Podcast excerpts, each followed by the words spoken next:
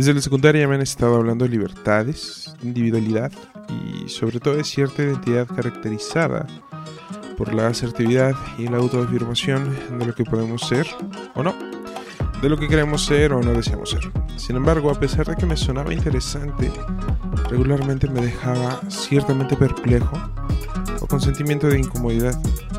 Surgían preguntas subyacentes a este supuesto de libertad como si puedo ser lo que yo quiera, cuál es el límite que puedo abordar para establecer mi espacio personal y el de los demás, puedo yo en mi afán de ser lo que deseo aplastar a los demás para lograr mi objetivo o en qué puedo basar mis expectativas de libertad. Bienvenidos una vez más a este podcast Leyenda entre rayas. Esta ocasión me toca hacer un pequeño monólogo para poder exponer otras ideas que, bueno, nos dimos cuenta. Sería mejor presentarlas en individual. Así que empecemos eh, con este segundo episodio titulado La libertad, los bordados de mi madre y el escepticismo de los absolutos. Soy Daniel Rayas y espero estén de lo mejor. Dios les bendiga. Timothy Keller, en su libro Una fe lógica, argumentos razonables para creer en Dios, expone desde mi perspectiva, de manera muy acertada, lo que es la libertad pensada tanto desde la secularidad como desde el cristianismo. Hace una pregunta muy interesante para iniciar el tema. ¿Por qué no soy libre de vivir como me plazca mientras no cause daño a nadie? Pareciera que por primera vez alguien entendía mis dilemas desde secundaria. Iniciaba una pregunta que enardecía mi curiosidad y brindó respuestas bastante satisfactorias para mis preguntas.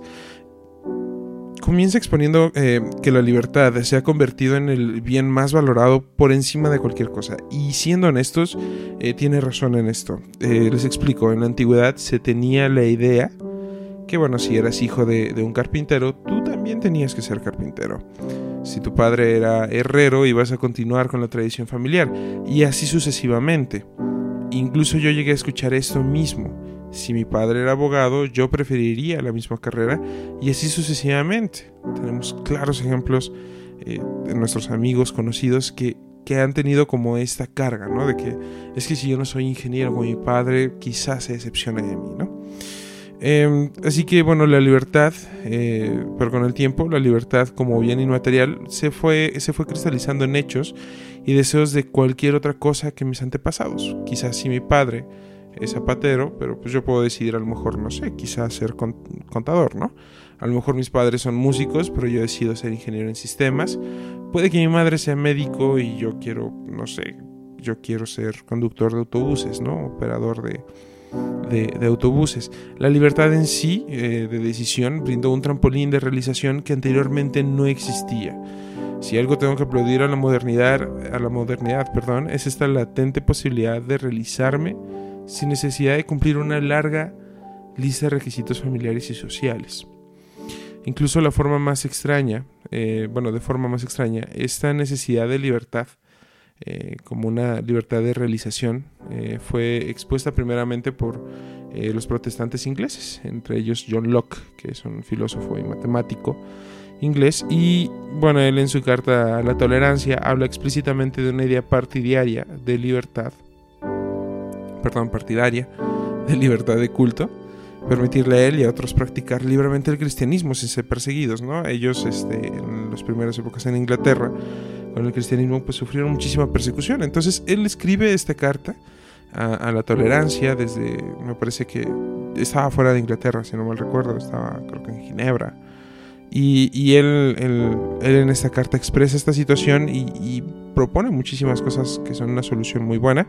Y sin embargo, John Locke eh, no se imaginaba el impacto que tendría en la actualidad porque honestamente, pues bueno, él, pone la semilla de la libertad de culto, él pone la semilla de la libertad de expresión, de la libertad en, varios ámbitos de decisión, y, bueno, creo que se sorprendería muchísimo del impacto que está teniendo actualmente y de igual manera de la forma en la que se, se ejecuta en la, actualidad. Para la libertad actual, y, estamos hablando principalmente de, de la idea secular, el enemigo de la libertad pareciese ser el cristianismo. ¿Por qué? Bueno, Ah, leyendo a C.S. Lewis en, su libro El peso de la gloria, el peso de su gloria, si no me recuerdo, este, bueno, él expone y, da una respuesta a esta situación. dice lo siguiente en, las primeras hojas de, de, este libro, si le preguntásemos a 20 hombres cuál es el valor más importante del cristianismo, 19 de ellos dirían que es la abnegación, que no solo es privarse de algo, sino privarse de todo con tal de que los demás disfruten de las delicias de nuestra privación. Déjame comentarte esta parte, me gustaría darte mi perspectiva. Las personas pueden temerle al cristianismo no tanto por Cristo en sí, creo que aunque le temen al cambio que Cristo puede hacer en su vida, creo que en, eh, en, sí no es Cristo el problema, pareciese ser que es... Eh, que pareciese que al momento de creer en Él, los cristianos estamos obligados a cumplir una pesada lista de requisitos humanos que de una u otra manera efectivamente nos hacen ver que se nos priva de todo, que se nos priva de diversión, que se nos priva de muchísimas cosas. Y, pareciese que, es, pesado ser cristiano. Cuando claramente eh, Cristo en, Mateo 11, eh, versículos 29 y 30, dice explícitamente que su carga es ligera de llevar. Eh, me surge la percepción que ven en nosotros una abnegación tipo como la escuela estoica, que básicamente pues en el cristianismo se viste de falsa humildad, no, no se viste de santidad, sino que es, sino que es gente, ¿no? Que, que pretende ser santurrona. Y, lo digo con mucho cuidado, porque pues esto también me señala a mí, créanme, muchísimas, muchísimas veces y yo constantemente he llegado a este punto, a, a este error. Entonces, uh, bueno, continuando con C.S. Lewis, dice que la siguiente frase eh, la siguiente parte, perdón, de la frase dice que si le preguntásemos a los eh, cristianos de antaño, dirían que es el amor. Y vaya que tiene razón. Em, aunque básicamente el Nuevo Testamento tiene muchísimo que decir sobre el sacrificio, pero no lo muestra como el fin en sí mismo. El apóstol Pablo en 1 Corintios, capítulo 13, explica que el amor ágape no se envanece, no busca lo suyo, un amor que perdona. Eso debería ser el cristiano, el cristiano debería amar a tal grado que pueda perdonar lo, inexcusable perdón, a los demás porque pues primeramente nosotros fuimos perdonados de la misma manera. Así que la pregunta subyacente de esta misma frase es, ¿tenemos forzosamente que elegir entre la libertad y el cristianismo? La respuesta es bastante curiosa. La respuesta sería realmente sí, pero al mismo tiempo no.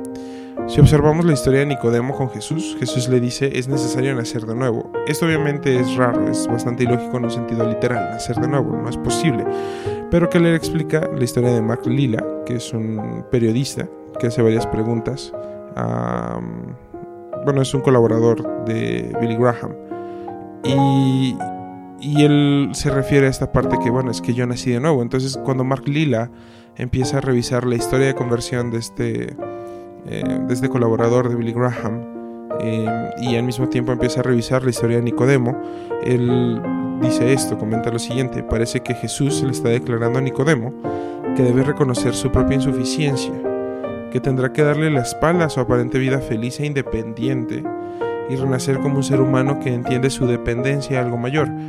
Esto es un desafío radical a nuestra libertad y lo es, y realmente de eso se trata el cristianismo. El, cristianismo no solamente es aceptar ciertas restricciones, porque si hay obviamente restricciones, eh, vamos a abordar poco a poco más eh, esta parte, pero es que aprendamos a depender de alguien que es mayor que nosotros, de algo que, está fuera de, nuestra, de nuestro control y, ese alguien debemos de supeditar nuestra, nuestra libertad a él. Entonces, claramente Mark Lila lo, reconoce bastante bien. Es un desafío radical a nuestra libertad y sí lo es. Entonces pareciese que sí, el cristianismo tiene como cierta enemistad ¿no? con, la libertad contemporánea, con esta individualidad eh, moderna que se, está, que se está promoviendo y, y pues bueno, vamos a continuar con esta parte, creo que vamos a, tener muchísimo más sentido. Imaginemos el caso de una persona que desea quitarse la vida, infringirse una muerte, ¿no? Un ejemplo propuesto en este mismo libro de Timothy Keller, de una fe lógica, em, habla acerca de la película Calvary. Y en esa película del Calvario, eh, un hombre que ya pues está entrado en años y ingresa de forma tardía al sacerdocio católico. Ya tenía una hija, la cual hace, hace poco tuvo un intento fallido de, suicidio. y, declara lo siguiente con firmeza esta, la hija de este señor, me pertenezco a mí misma y a nadie más. lo cual es definitivamente una narrativa de nuestra sociedad actual. La libertad fundamentada en la secularidad indica que sí, nos pertenecemos a nosotros mismos y a nadie más. Y esta es una frase constantemente que se repite en todos lados. Y bueno, hay marchas que tienen este mismo, eh, esta misma tónica, ¿no? como bandera. Y, hay muchísimas otras eh, correlaciones y movimientos a nivel mundial que llevan este tipo de, de idea. Me pertenezco a mí mismo y a nadie más. Ese es el, ese es el discurso, ¿no? Esa es la narrativa. El padre de la chica, el, ahora sacerdote, le responde cierto. ¿no? Él, asiente, pero luego de una breve pausa declara falso. No había cambiado realmente su opinión. Él reconoce que sí, hay una individualidad, ¿no? O sea, tú puedes decidir sobre tu cuerpo. Y, de hecho no intenta cambiar la decisión de su hija porque efectivamente en su libertad ella es capaz de hacer lo que le plazca con su cuerpo. Ella se puede quitar la vida, ella se puede tatuar, ella se puede pintar el cabello, ella quizás se puede sacar un ojo de la cara, ¿no? Está súper cruel esto, pero, pero en su libertad ella puede hacer lo que quiera. Sin embargo, esa misma libertad egocéntrica no estaba pensando en los demás, en lo que quitarse la vida significaría para los que conviven con ella a su alrededor creo que es bastante complejo y, más en mi estado, ¿no? Mi estado, yo vivo en Aguascalientes y, y aquí hay un, un, verdadero problema con el suicidio. Y, he podido ver cómo uno pasa cerca de, estos funerales y cómo la vida de, de los seres queridos pues se vuelve un poco oscura, es un pasaje difícil porque de una u otra manera esa persona sí pensó solamente en él. Y pues él utilizó su autonomía individual. Y aunque mm, otra cosa que le tengo que aplaudir a, esta nueva libertad, a esta autonomía individual, es que ha permitido mayor justicia para las minorías, pero, y, también ha vuelto este, una sociedad más, más equitativa, ¿no? Y, y eso obviamente le da un valor incalculable a la libertad. No hay, no hay nada más que la libertad, pero también está la contraparte de que la interpretación de ella se ha establecido como la ausencia de restricciones o de limitar espacios de acción.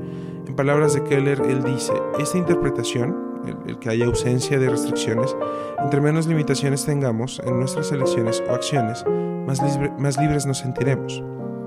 Presentada de esta forma, quiero argumentar que la narrativa ha salido mal y está haciendo daño a mí en lo personal esta primera parte del libro, esta, esta introducción que da Timothy Keller acerca de la libertad, sí me deja con mucha incertidumbre y aún con algunas respuestas vacías, ¿no?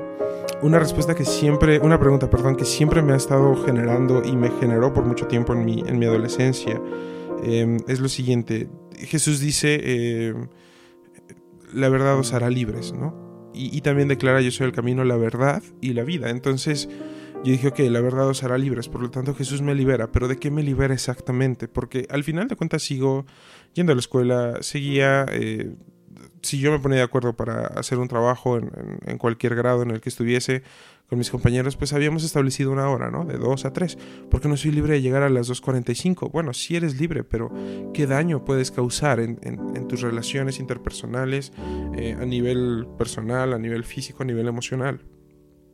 Esa es la pregunta con, la libertad.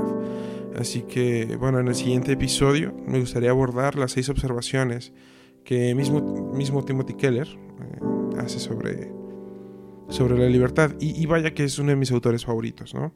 Entonces, este, pues bueno, él, él realmente expone cosas importantísimas sobre la libertad, la autonomía individual, que tanto se nos predica ahora y predispone desde jóvenes. Entonces, pues bueno, espero hayan disfrutado eh, esta primera parte. Nos vemos la siguiente semana. Que tengan un excelente día, tarde o noche. Les agradezco que hayan escuchado, que se hayan dado el tiempo de leer entre rayas conmigo. Así que bueno, hasta la próxima. Que tengan un excelente eh, momento en su día y pues bye.